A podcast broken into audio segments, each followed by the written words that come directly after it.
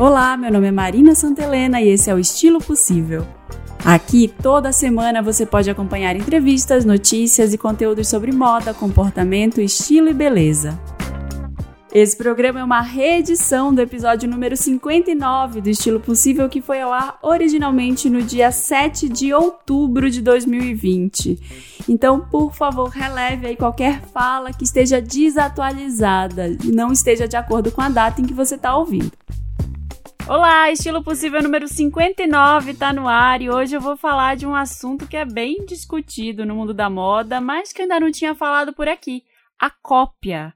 Pois é, esse é um tema espinhoso que volta e meia emerge por aí quando um estilista ou um grande varejista de moda lança algo que desperta aquele sentimento na gente de hum, eu já vi isso por aí em algum lugar, né?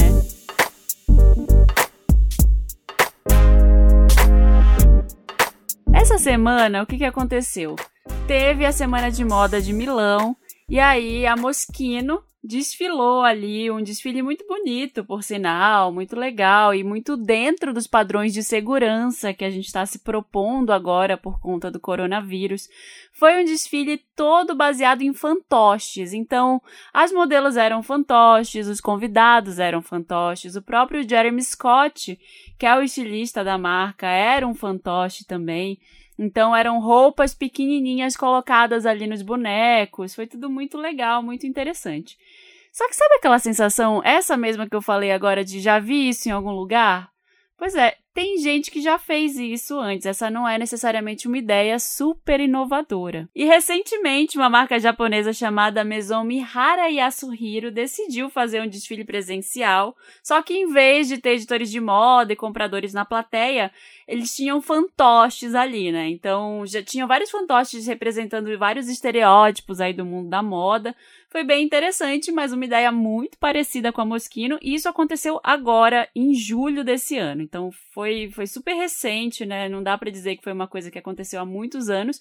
Mas se a gente for voltar mais alguns anos no tempo, a gente volta lá para 2013, por exemplo. O estilista Fauzi Hatten levou para o teatro da FAAP, lá pro, pro onde foi o desfile dele na São Paulo Fashion Week dessa época, um conto de fadas com várias marionetes, usando várias roupas de tapete vermelho E foi um desfile chamado O Mundo Maravilhoso do Dr. F. Então tinham vários fantoches na passarela e é, esses fantoches eram inspirados por modelos da vida real, como a Gisele Bündchen, Alec Weck, Naomi Campbell. Foi um desfile super marcante na moda brasileira e eu vi que muita gente que escreve, que fala sobre moda ainda hoje, quando viu essa coleção da Moschino, lembrou desse desfile do Fauzi Hatten. Em uma matéria muito boa da revista Piauí de 2017, a jornalista Daniela Pinheiro fala muito sobre cópia, né? O nome da matéria é Copia mais imita mais plagia igual roupa nova.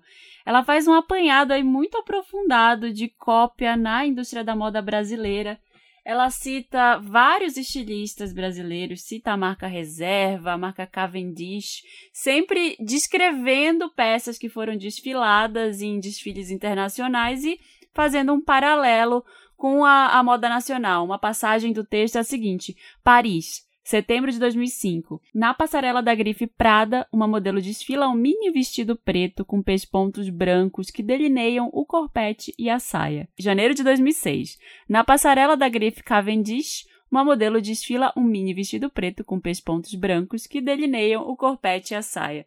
Então, ela fala disso, ela vai conversar com esses estilistas que teoricamente plagiaram, né, copiaram as peças. Ela ouve as justificativas e muitos justificam como referências de guias de tendência, com essa história do espírito do tempo, né? ou ir lá no WGSN, gente, é um, é um lugar em que você faz pesquisa de tendência, é um burô de tendências, vamos dizer assim. Então, eles fazem um relatório, que são chamados reports, né, com algumas das macro tendências que vão estar na moda na próxima estação. Então, muitos estilistas recorrem a esses reports de tendência, né? Você que é estilista, que trabalha com moda, deve estar familiarizado com isso, né? Isso que faz um burô de tendências. Então, muita gente recorre a eles e acaba colocando essa justificativa para ter uma peça muito parecida com a de uma coleção internacional nessa história aí de ter visto em algum lugar. Então, essa nessa matéria aí da Karina, ela faz um apanhado fantástico. Ela conversou com a Glória Calil, ela conversa com donos de marca, ela fala aí da, da Kate Moss, que lançou uma. Ela foi lançar uma marca ali em parceria com uma grande, um, um grande magazine. E o que, que ela fez? Ao invés de criar uma coleção nova, ela foi lá e pegou peças do guarda-roupa dela e copiou e fez igual. Então essa é uma prática muito comum na moda, sobretudo na moda nacional, como ela fala no texto, né? Ah, o Junakal, por exemplo, que era um estilista muito conhecido ali no, no, nos anos 90 e começo dos anos 2000, ele fez uma coleção icônica no São Paulo Fashion Week que foi aquela coleção em que as modelos rasgaram roupas belíssimas feitas de papel. Isso daí não foi à toa, né? Se vocês nunca viram isso, se você é muito jovem, não viu esse momento da moda brasileira, por favor, vá procurar. Ele jantou com a Daniela, que é essa jornalista que escreveu a matéria da Piauí, ela conta isso na revista, falando que ele saiu do mundo da moda porque ele resolveu não criar mais ele viu que não tinha muita inovação, que o jornalismo de moda no Brasil, como ele disse na matéria, era uma piada. Ah, inclusive, os, os próprios jornalistas que estavam em alta, que tinham colunas na época, copiavam notas da imprensa internacional. Então havia ali uma cópia muito forte, inclusive na imprensa, e, e, que eles falavam bem de seus amigos e mal de quem não era muito ali da panelinha. E que, inclusive, nos anos 80 e 90, essa cultura de cópia no Brasil ela era algo tão escancarado que grandes marcas internacionais proibiam a entrada de brasileiros nos seus desfiles internacionais, porque isso era algo muito difundido, né? Muitos brasileiros, muitos estilistas brasileiros iam até os desfiles internacionais ou até lojas internacionais, fotografavam as peças de cima a baixo. Então essa era uma prática infelizmente muito comum e muito associada aos brasileiros. Tem uma outra matéria bem interessante brasileira de 2016, da Juliana de Faria, na Super Interessante. O título da matéria é O Vale Tudo da Moda. Depois busquem essas duas matérias que eu estou dando como referência aqui. Porque ela, ela fala muito sobre a cópia, ela fala, já, já imaginou se você pudesse copiar linha por linha esse texto? Pois é, isso acontece muito com a moda. E ela dá um exemplo da Zara. A Zara teve um caso icônico que ela relata nessa matéria, isso aconteceu em 2010, mais ou menos, quando a Miu Miu, que é uma coleção, é uma marca italiana, que fez uma coleção, é uma marca da Prada, aliás, né? Uma marca mais jovem da Prada, digamos assim. Ela fez uma, umas peças de roupa, uns desfiles ali, que tinham gatinhos estampados. Eu não sei se vocês lembram disso, mas em 2010 teve uma febre dessa estampa de gatinho. E aí, logo depois, assim, pouquíssimo tempo depois que a, a, a Miu Miu lançou essa coleção, a Zara logo lançou, então, assim, uma peça que custava milhares de dólares estava sendo vendida a um preço popular ali. Então, essa, esse foi mais um exemplo aí de, dessa popularização da, de uma moda que era considerada alta moda, uma moda de luxo, de passarela, que foi trazida para o popular, né? Foi trazida para um mercado que era mais acessível. Eu estou trazendo todos esses exemplos aí para vocês verem que sim, isso acontece muito, né, na moda.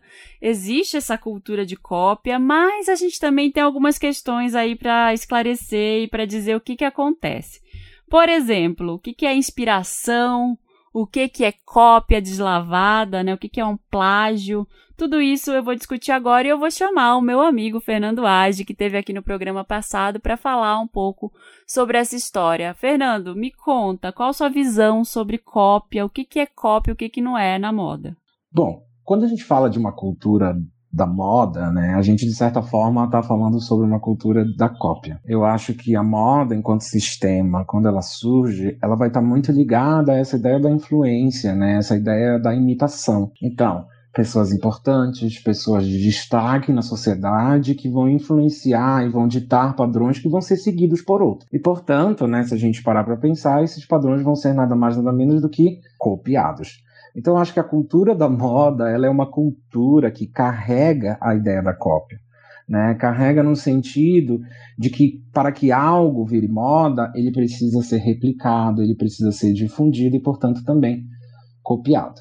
Então, claro, a gente vai ver várias discussões em relação à questão da cópia quando a gente vai pensar né, no processo da autoralidade. Então, quando a gente vê o sistema da moda se organizando dentro de uma lógica da alta costura, de uma lógica dos estilistas, é óbvio que a gente vai estar falando sobre um processo também de que a roupa em si, né, a assinatura, o estilo, começa a ter, de certa forma, um autor, né, um estilista que vai colocar uma etiqueta nesse produto.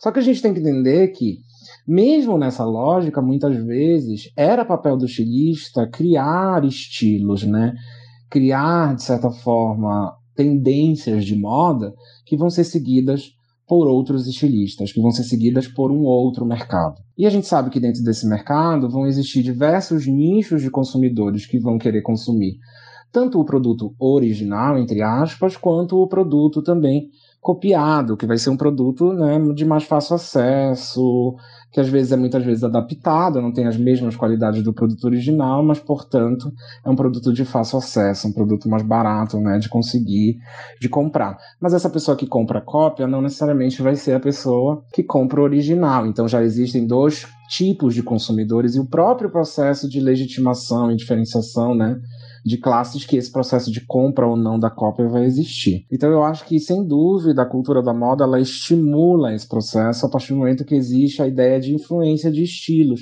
E claro, né, no século XX a gente vai ver muito essa referência das tendências de moda. Então, nesse sentido, a partir do momento que existe a ideia de que existem tendências de moda, existem caminhos, existem ideias estéticas que devem ser seguidas copiadas, né? Então, de certa forma, a gente vai estar tá sempre falando um pouco sobre a cópia, mas no sentido de uma cópia como inspiração, e não no sentido dessa cópia de, de que alguém vai se apropriar exatamente da mesmo produto ou da mesma ideia de uma outra pessoa. Mas as ideias na moda, elas vão se acumulando, elas vão se transformando. E isso que é interessante, porque eu vou pegando uma ideia de alguém, então eu copio alguém, mas a partir do momento que eu olho para o trabalho daquela pessoa, eu misturo com outra coisa, eu misturo com as minhas referências, e isso é novo. Então eu não só não estou só realizando um plágio de um produto, né? Então a cultura da moda ela estimula essa mistura e essa troca de informações. Mas claro, existe uma outra lógica também, que é essa lógica também do uso das marcas, né? Do uso de elementos que lidam muito com a questão da propriedade intelectual. Pois é, eu tenho muito que falar sobre esse comentário aí do Fernando, e tem mais, né? Ele vai falar mais coisa aqui. Mas vamos, vamos pegar aqui duas coisas, dois conceitos diferentes antes da gente seguir. Cópia. O que, que é cópia? Cópia é a reprodução de exemplares similares ou inspirados no original. E o que, que significa isso? É uma cópia em larga escala, normalmente produzida sem autorização do fabricante do produto original. Tá, mas aí você me fala, não, Marina, mas o Fernando falou que quando é inspirado, não é cópia. O que que acontece? Existem algumas marcas que já têm elementos que já são relacionados como tradicionais dessa marca. Então, por exemplo, se você só vai se inspirar, ah, aquela marca ali ela faz roupa de cetim preto. Eu vou fazer roupa de cetim preto, mas eu vou fazer outro modelo, vou fazer de outro jeito. Tudo bem.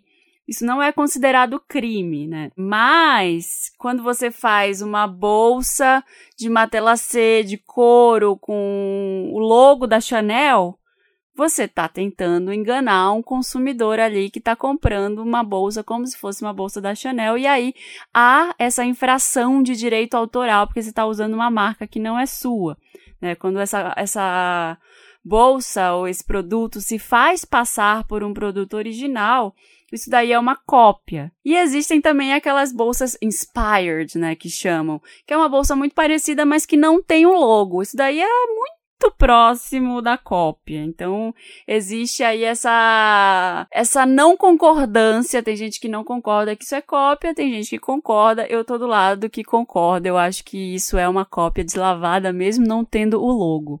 É, quando a gente fala sobre essa questão da cultura da moda, é importante a gente falar sobre a ideia da propriedade intelectual. Então, historicamente, é, em vários países, não se criou uma cultura de se poder registrar roupas como de, de propriedade de alguém, né, o desenho de uma roupa. Então, claro, porque a gente não sabe necessariamente quem inventou uma lapela, ou quem inventou uma manga bufante, ou uma saia rodada. Né? Então isso já faz parte de uma cultura que vem de séculos, né? E que de certa forma é difícil dar autoralidade para alguém. Mas eu posso muito bem né, criar uma assinatura ou registrar uma assinatura em detalhes, aviamentos e, claro, na própria marca, no registro do nome ou da etiqueta daquela empresa. Então a gente vai ver algumas disputas e algumas questões relacionadas à cópia quando a gente entra nessa seara, que está muito ligada aos detalhes e não muito no estilo, né, nessa forma mais ampla da ideia da tendência de moda. Então, por exemplo, uma disputa em relação ao uso da faixa vermelha e verde da Gucci, que ela vai abrir em algumas empresas. Então, também vão existir disputas, por exemplo, quem é o dono do vermelho do sapato, né, do, da sola do sapato? É a Valentino ou é a Louboutin? Sendo que essa sola de sapato vermelho era usada pelo Luís XIV na França. Então, isso, dependendo do país onde essa ação judicial acontece, vai haver uma discussão diferente. Então, é muito interessante a gente pensar como essa lógica cria né, variações dentro desse processo. E até nesse sentido, algumas marcas de luxo têm se aliado, né, as marcas de, de, as lojas de departamento, as fast fashions, como a gente chama, no sentido de, tá, se essas marcas vão me copiar, então por que eu não posso assinar o meu produto? Por que eu não posso fazer colaborações?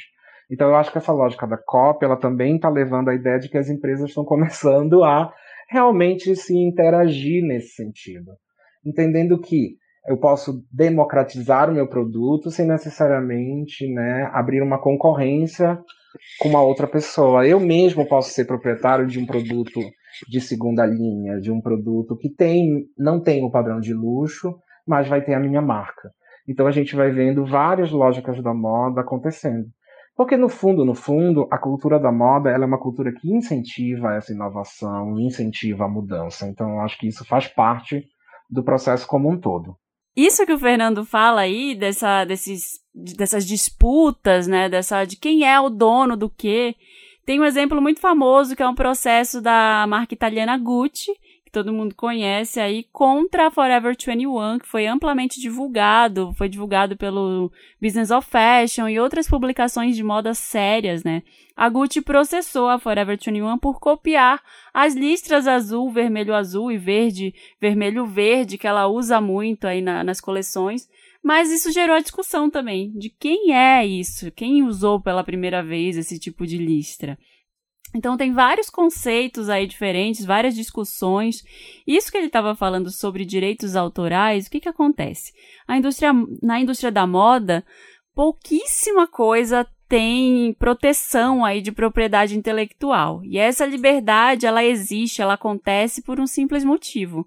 Vestimentas, né, roupas, são consideradas materiais muito funcionais e muito rápidos ali para serem registrados. É um bem de consumo não durável, né? Um bem de que acontece, né? Ele nasce, tem um fast fashion por isso, ele nasce, é vendido e próximo. Então, não existe um registro de propriedade intelectual, até porque isso ia gerar uma burocracia gigante, né? E também se isso não tivesse acontecido, não ia a gente não ia conseguir ter reprodução de coisas básicas como a gente tem hoje, como o Fernando falou aí, uma manga bufante, né? Se isso não tivesse acontecido, a gente não ia poder usar calça jeans, por exemplo, que é uma invenção da Levi's. A gente não ia poder usar trench coat, que é uma invenção da Burberry, vestidinho preto Chanel, que vestidinho preto não era algo muito habitual antes da Coco Chanel fazer.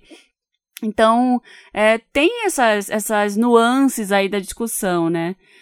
cada país tem uma legislação de propriedade intelectual muito particular. Vou dar o exemplo aqui dos Estados Unidos.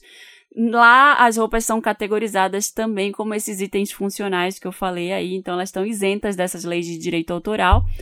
É, porque isso tudo foi sedimentado como uma manufatura e não como uma criação artística. E o Brasil ele segue a mesma linha, né? Ele segue essa linha da moda, que é um processo de industrialização de roupas. Então, tudo isso tem uma razão de ser. Agora, em países como a França, como a Itália, a moda ela já ganha um status de arte, né? Uma herança da nobreza. Um pouco disso que o Fernando falou aí, a sola do sapato do Luís XIV, né? a a Câmara lá de alta costura de Paris, que era um negócio sagrado até pouco tempo atrás. Então, tem aí essa, essas nuances de cada lugar em que a moda é desenvolvida. É, uma coisa que eu estava estudando sobre moda é que você deve se lembrar que perto dos anos 2000, é, 2005, né? Foi o, o auge das fast fashion no mundo. Acho que foi quando elas começaram a se lançar como a gente conhece hoje, né? Que é essa ideia de democratização da moda, né? Então que é, H&M, Zara, até C&A e depois no Brasil seguidas por Renner, Riachuelo, etc., é, vieram para pegar uma informação de moda que era bastante elitizada e que estava restrita à passarela e interpretar isso num produto muito barato, num produto feito em larga escala e produzido de maneira global no sentido de entender onde que era mais barato produzir o quê e para fazer um produto de massa e com a linguagem de moda, né? Enfim, que dando que deu, que a gente sabe que hoje é um mercado completamente é, acho que desregulado até, super injusto, etc. Isso tudo da cadeia de moda que a gente já sabe. É, mas o fato é que a, as fast fashion foram muito importantes do ponto de vista histórico, né, de negócio do mercado de moda, porque elas passaram a pressionar muito a moda como a gente conhecia, das grifes, né, da, das marcas de luxo, ou mesmo as marcas de shopping, enfim, que não conseguiam mais acompanhar o tempo do fast fashion. Você sabe que na moda, tempo é desejo, né, é, essa aceleração, né, da renovação da moda que gera é muito, acho que um ingrediente muito fundamental de gerar desejo. É, então, é, acho que e hoje eu acho que a gente vive já um novo momento que tem um outro mercado pressionando o mercado de fast fashion, que é o do ultra fast fashion, né? Que é a Asus, por exemplo, que você conhece bem, que você me apresentou anos atrás, que são essas marcas que são criadas online, é, feitas para o universo online e que se renovam no ritmo do online, em que o tempo é o tempo do post, né? O tempo do story, essa coisa muito rápida. E eu estou falando isso porque eu acho que isso tem uma ligação muito direta com a, a coisa da inspiração e cópia, né? Eu acho que é, se antes, é, não estou nem falando do, do, do, quanto ultra fast fashion pode ser nocivo do ponto de vista de produção, é, porque acho que é outro papo, mas eu acho que, por exemplo, se antes a gente estava muito acostumado a uma moda que, que se reproduzia, fazendo o povo pegava uma mala, ia para a Europa, ia para Nova York, fazia foto de vitrine, voltava, fazia tudo igual e vendia feito água. Porque o novo estava nas vitrines das, das grandes cidades do mundo, né? Hoje em dia não, o, o novo está na internet. É, eu acho que eu acho que tem uma mudança de eixo da moda que eu acho que se antes do ponto de vista mercadológico a cópia fez muito sentido, eu acho que vai deixar de fazer sentido, porque você vai, você vai copiar, você vai copiar, teve, acabou de ter desfile da Dior. Você vai copiar a Dior porque a, a Dior gera desejo? Eu não sei se a Dior gera desejo hoje. Acho que a internet gera desejo hoje, né? É, os influenciadores geram desejo hoje. É, isso, eu tô falando isso porque eu acho que é uma, uma parte dessa história, sabe? Porque eu acho que, enfim, cópia tem um milhão de outros lados para a gente conversar. Essa é a Rebeca de Moraes, ela é pesquisadora de tendências, ela fala muito sobre moda, macro tendências, ela trabalha na Consumoteca, que é uma agência de pesquisa de mercado e também de pesquisa de tendências. Então, ela já participou aqui de um programa completo, participou do Estilo Possível número 6, quando o Estilo Possível estava só começando. E ela entende muito desse assunto. Então, essa é a visão dela. Eu tô completamente a favor, assim. Mas tem uma pergunta aí também, né? Isso, essa história de o que, que gera desejo hoje gera uma pergunta. Então, por que, que a Dior não desaparece? Por que, que uma Chanel não desaparece, né? O que que está por trás aí desse desejo ainda que é gerado por essas marcas? Existe uma questão que é a busca por exclusividade, né? A pessoa busca ali algo que é original, né? Lembra daquele vídeo quanto foi o outfit? As pessoas estão em busca dessa afirmação pelas marcas, pela exclusividade, né, que é baseado no preço, que é baseado nessas peças caríssimas que se diferem pela quantidade em que elas são produzidas, pela forma em que elas são etiquetadas. Então, existe aí uma diferença ainda por conta disso. Vamos ouvir o que mais a Rebeca tem para dizer sobre esse assunto. Porque eu acho que se a gente olhar para a cópia, é, para além dessa, dessa, dessa ideia moral mesmo, enfim, né, de é, de uma marca copiando a outra, quem cria, né, do ponto de vista qual o valor criativo disso, eu acho que tem uma coisa que é a gente copia quem gera o desejo. E eu acho que o que mudou é quem gera desejo. É, eu acho que vai fazer, é, faz muito menos sentido ficar copiando grife hoje em dia, porque não acho que é isso que vai vender. Elas não estão mais gerando desejo. Eu acho que elas estão fazendo outra coisa importante. Eu acho que é um pouco do desfile da Prada nesse fim de semana, sabe? Eu acho que a moda, essa moda que está no nosso imaginário, de desfile e tal, é, eu acho que essas marcas têm obrigação de se ocupar hoje com um olhar histórico para a moda. Pensar o que, que vai ser o, a, o, o, o, look da peste, sabe? Assim, o look pós-pandemia. Eu acho que a moda devia resgatar essa, esse poder artístico, histórico, de, de, por meio da beleza, por meio do desejo, dizer alguma coisa sobre o seu tempo. E eu acho que foi isso que a moda não conseguiu fazer à medida que ela passou a se ocupar de acompanhar esse tempo da venda, né? Porque essa moda de passarela não, não se presta a isso, né, Má? Não, acho que é, um, é, é equivocado se achar que é, uma, uma grife, é, passarela, que preza por tecido, que preza por modelagem, que preza por, preza por história, que preza por narrativa, vai dar conta de produzir nesse ritmo desse capitalismo que se impõe, né, do online. Eu acho sem sentido, né? Eu acho que as marcas esqueceram disso, né, e quiseram acompanhar esse ritmo absurdo.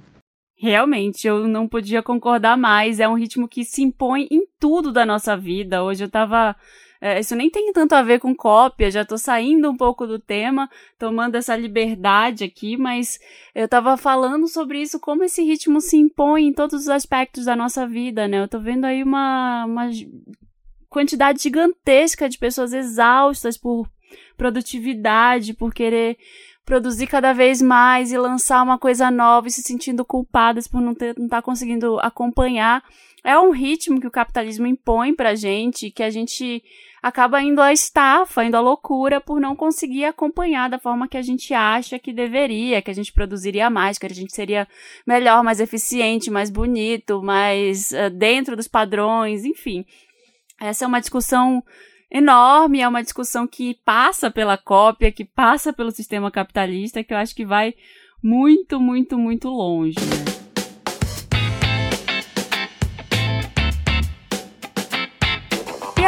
Hoje vamos ter comentários das pessoas, vamos ter comentários do público, porque eu pedi para as pessoas me mandarem suas perguntas, me mandarem seus comentários também. É, sobre cópias, né? Muita gente mandou DM lá no Instagram. Obrigada a todo mundo que mandou. E muita, muita gente mandou DM falando sobre o perfil Diet Prada. Se você não conhece, por favor, siga no Instagram, ele já tem mais de 2 milhões de seguidores. É, o perfil é Diet, de dieta, né? D-I-E-T, underline Prada. É um perfil de Instagram de uma dupla que inicialmente era anônima, né? Agora eu não sei já se eles se revelaram, eu não, não percebi, mas eles lançaram um site né? Tem um site do Diet Prada agora, dietprada.com, em que eles fazem um exposed de várias e várias e várias e várias cópias que já aconteceram e continuam acontecendo no mundo da moda, né? Então, É, tem o look da Madonna, que foi copiado. Se você entrar lá agora, vai ter várias imagens aí de passarelas ou de produtos que. ideias que foram copiadas, né, que eles chamam em inglês de rip-off. Então, sigam esse perfil, que ele é um perfil temido pelos estilistas, né, então é, dê uma olhada ali. Inclusive, a matéria do Chico Felite, que participou aqui de dois programas atrás, né? Aliás, ouçam se você ainda não ouviu. Ouça o programa O Estilo Possível com o Chico Felite, Estilo Possível número 57. E eles publicaram também no Diet Prada a matéria do Chico denunciando alguns abusos que aconteceram nos bastidores da Vogue Brasil. E aí, além das DMs, né, várias citando Diet Prada, várias falando, tentando denunciar uh, marcas, né, infelizmente a gente tem uma, uma prática muito comum, não só no Brasil, mas em vários outros lugares, que entra muito nessa, na questão da apropriação cultural, que é de marcas grandes e famosas, já reconhecidas, copiarem trabalhos de culturas locais, né? Trabalhos de, de indígenas, trabalhos de populações quilombolas, trabalhos de populações tradicionais de algum lugar. Não vou dar muitos exemplos, nem entrar tanto nessa parte, porque eu acho que é uma discussão completamente que entra em cópia, mas que, que abre aí outros precedentes, né? Abre outras discussões para a gente falar. E aí eu vou seguir agora para o caso das pessoas que. Algumas pessoas que mandaram mensagem pelo Telegram. O primeiro é o Bruno que mandou essa mensagem aqui. Oi Marina, tudo bem? Aqui é o Bruno da Realindo Perfumaria. E eu queria te contar, na verdade, que tem um amigo meu que tem uma marca chamada Plágio. E nessa marca ele propõe uma discussão é, nas criações dele, nas redes sociais, sobre o plágio. É muito interessante, eu vou deixar o arroba dele aqui e seria bem legal você conhecer para esse episódio. Eu queria aproveitar para fazer uma pergunta, que é uma dúvida minha sempre sobre plágio que é o seguinte: qual o limite do plágio, sabe? Porque tudo vem de algum lugar, né? Então, alguém um dia fez uma camisa, alguém um dia fez um, um bandage dress, alguém um dia fez uma calça boca de sino. E quando, quando fazer essa peça de novo deixa de ser um plágio? Eu fico sempre com essa dúvida, sabe? Porque eu vejo muita gente reclamando de plágio de coisas que já existiram, mas ela fez recentemente, entende? Então, tipo assim, você não pode copiar uma coisa que foi feita mês passado, mas você pode copiar uma coisa que foi feita ano passado, ou há 20 anos atrás, ou há 100 anos atrás, entende?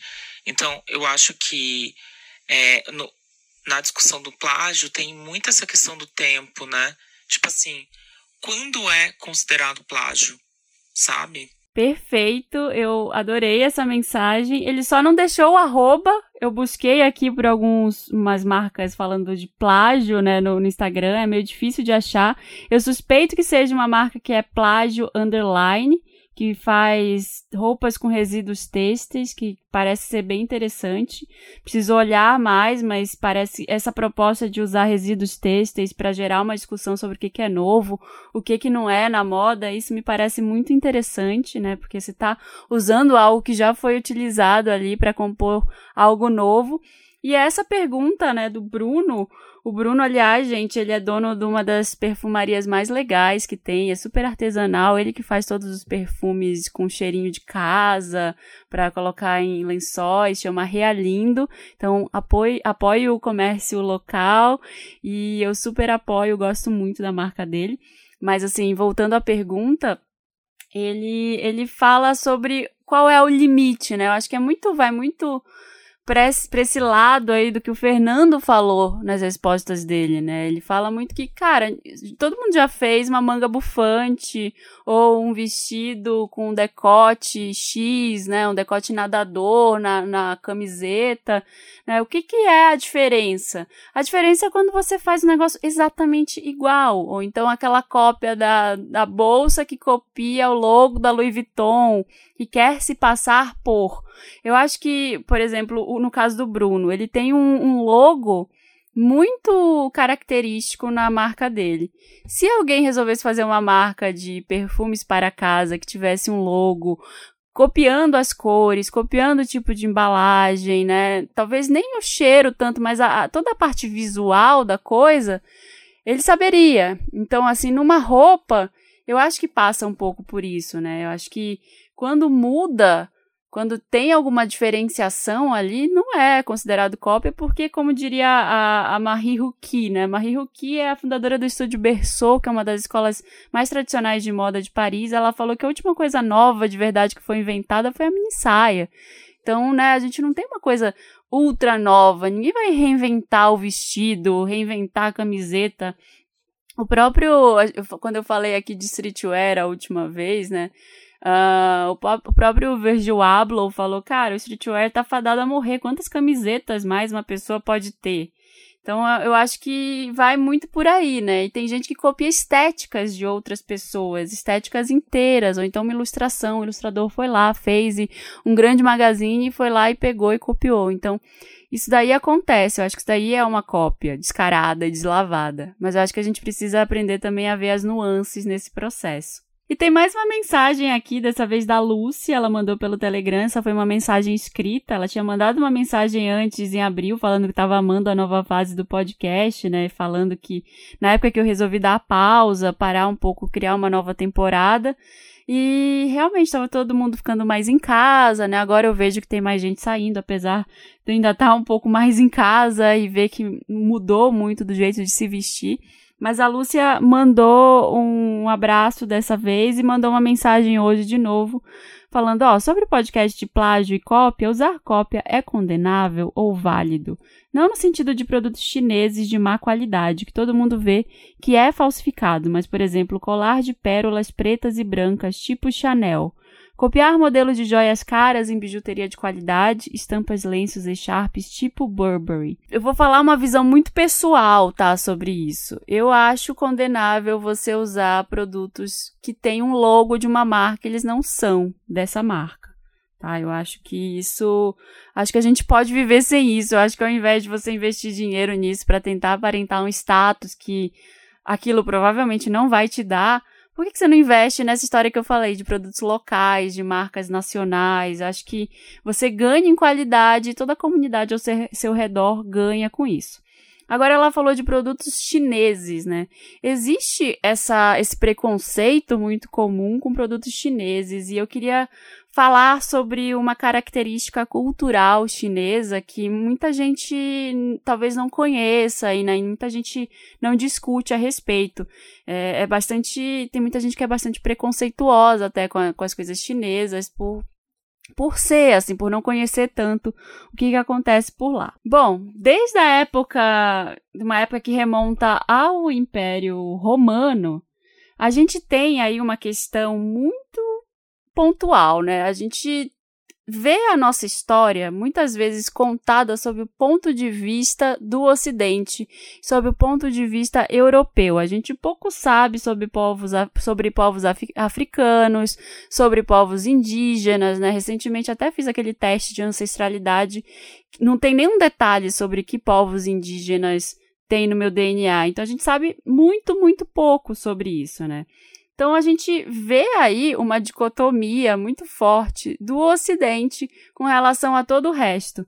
Existe uma coisa muito marcada de, sempre, de que sempre foi o Ocidente contra o resto. Era o Império Romano contra o Oriente Médio, era o Império Romano contra os povos ali de Constantinopla, sempre teve essa, esse desejo de expansão do europeu e a gente sempre viu o mundo sob essa ótica tá? Isso daí eu tô falando tudo pra gente dar esse contexto histórico a que essa questão pede. Então esse é um conceito que basicamente ele abarca e ele, ele entende que uma pessoa ou outro povo precisa ser excluído para que a sua verdade prevaleça, né?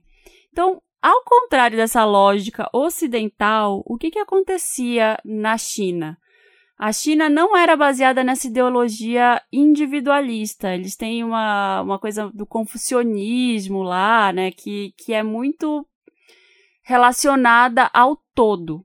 Essa lógica, essa ideologia individualista que a gente vive, que é muito enraizada nessa lógica eurocêntrica e ocidental, ela encoraja a inovação, ela encoraja a individualidade, e essa moral confucionista chinesa, ela incentiva a reverência à ordem, hierarquia, passado, né, as suas raízes ali, a, a, aos antepassados. Então, com isso, o que é o resultado disso? É uma reprodução de modelos tradicionais. Então, é um povo muito ligado à tradição. Existe até uma história de que tem um, um, vilarejo lá próximo a Shenzhen, que é uma das províncias mais industrializadas ali da China, que é um vilarejo, o vilarejo de Dafen. Eu não sei se é assim que se pronuncia, tá, gente? Mas lá acontece uma coisa que pra gente aqui do Ocidente é um negócio até de se torcer o nariz, que é, é um lugar em que acontece, que é especializado na produção em massa de cópias de obras de arte. Então, você vai olhar ali cópias da Mona Lisa, a torta direito, e isso, na cultura deles, não é um desrespeito. Não é ilegal, não é algo ruim, é algo em que você está prestando reverência ao passado, né? É essa cultura da reprodução. Então, lá não tem essa visão de algo ruim, de algo negativo, como a gente tem no Ocidente. Então, dito isso, eu volto aí à pergunta da Lúcia. Eu preferiria apoiar o mercado local dentro da minha cabeça ocidental e dentro da lógica que eu estou inserida. Eu enxergo muito que esse apoio às tradições do local em que você está, eles talvez sejam muito melhores do que você pegar e cara, eu vou usar esse lenço aqui com essa estampa Burberry que imita e eu vou parecer algo que tem a ver com uma cultura europeia.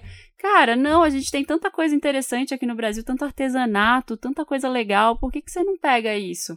Sabe, eu, é, essa é uma visão muito pessoal, tá? Ressaltando apenas isso. E agora tem uma última mensagem, a mensagem da Isadora que ela mandou aqui por áudio.